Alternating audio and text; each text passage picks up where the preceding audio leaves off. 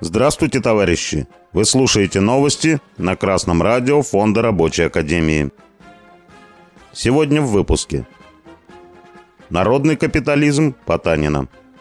В телеграм-канале РИА Новости прошла информация о том, что принадлежащий Владимиру Потанину Росбанк применит модель народного капитализма с превращением работников в бенефициаров. Холдинг Потанина «Интеррос» для этого передает до 10% принадлежащих ему акций Росбанка на мотивационную программу для сотрудников.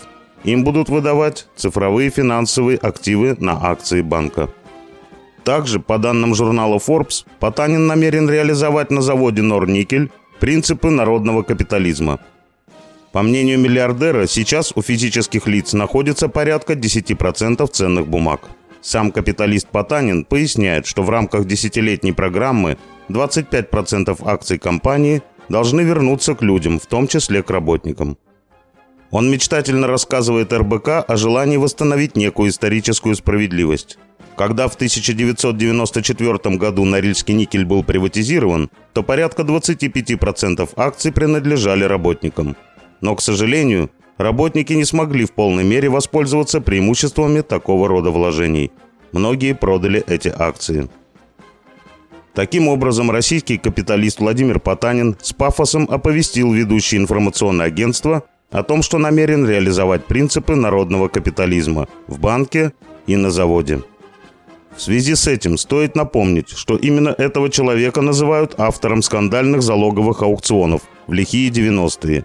Сам Потанин говорил, что целью залоговых аукционов было не только привлечь средства в казну, но и найти эффективного собственника для предприятий.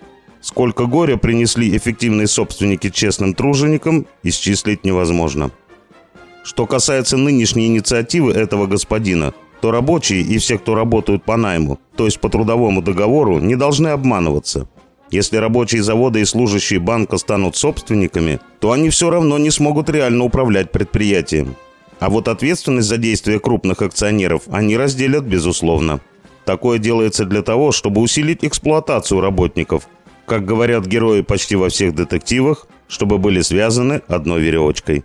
Для такого благого дела не жалко поделиться мизерной частью прибыли с новоявленными мелкими акционерами. Такого рода доходы юридически будут называться уже не заработная плата, а дивиденды. Когда рабочий станет владеть хотя бы одной акцией, то ему уже труднее будет отказаться от переработок. Начальник цеха каждый раз будет говорить, что это твой завод, это твой приработок. А в случае, когда рабочим не будут вовремя платить заработную плату, то им скажут, не надо бастовать или приостанавливать работу. Вы же совладельцы, надо потерпеть и не вредить доходам своей компании. Товарищи рабочие, хотите быть действительно хозяевами завода? Тогда создавайте рабочие секции в ваших профсоюзах. Активно принимайте участие в работе ваших профсоюзов. Составляйте проекты коллективных договоров. Смело отстаивайте их перед работодателем. Ваша сила в коллективе, а не в акциях компании.